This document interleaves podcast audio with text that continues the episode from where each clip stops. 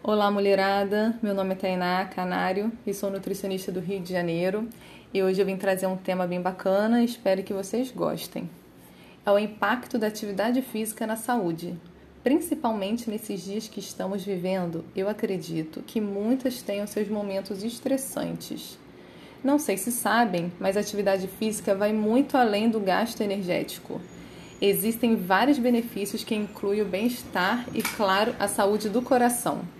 Mas não sei se vocês sabiam que a atividade física é muito importante para pessoas que sofrem de ansiedade e estresse.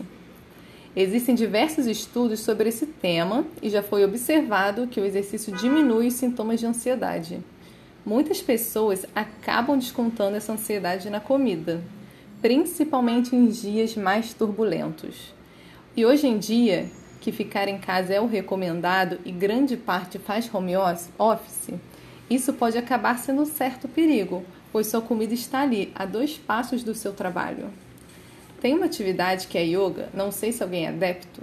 Também tem comprovação que a prática de yoga tem relação com a redução de cortisol, da frequência cardíaca, glicose, colesterol LDL, que chamamos de colesterol ruim.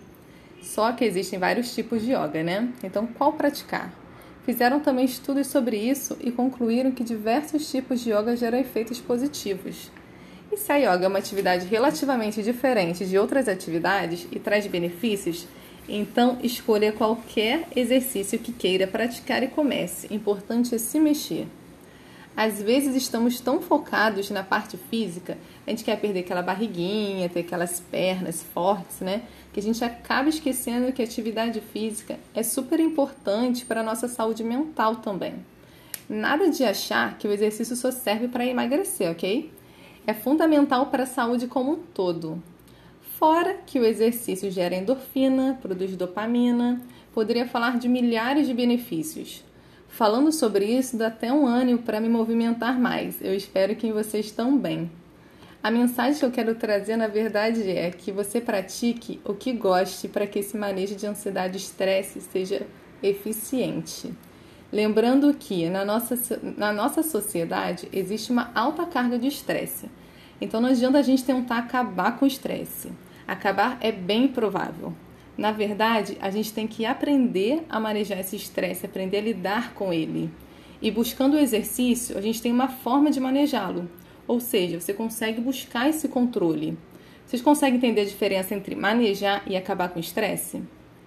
Por exemplo, tem pessoas que trabalham demais e acreditam que diminuir esse volume de trabalho pode reduzir o estresse. Mas não necessariamente. Você pode trabalhar bastante, mas se você tiver uma boa prática de exercício aliada, você vai conseguir manejar essa carga de estresse, ou seja, você acaba aprendendo. Então comece diariamente, aos poucos, e aumente o tempo e a intensidade gradualmente. Respeite seus limites.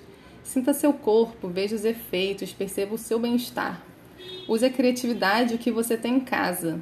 Faça coisas simples como pular corda, subir alguns lances de escada. Você também pode realizar alguma caminhadinha rápida, pedalar. Lembrando que exercícios muito intensos podem trazer um efeito inverso e estressar nosso sistema imunológico. O melhor são os exercícios de intensidade moderada ou leve para aqueles que estão iniciando. E claro que nessa pandemia que vivemos, tudo com as precauções necessárias. Eu, particularmente, eu faço na sala de casa, eu comprei um colchão, um tapetinho. É, a princípio eu estou utilizando mesmo o que eu tenho em casa de peso, de alimento, de produto, e porque eu ainda vou comprar os pezinhos. E com as dores do início da atividade, porque eu confesso que eu iniciei de verdade há poucas semanas. Mas é isso, devagar e sempre. Importante é se movimentar. Espero que tenham gostado e exercitem-se.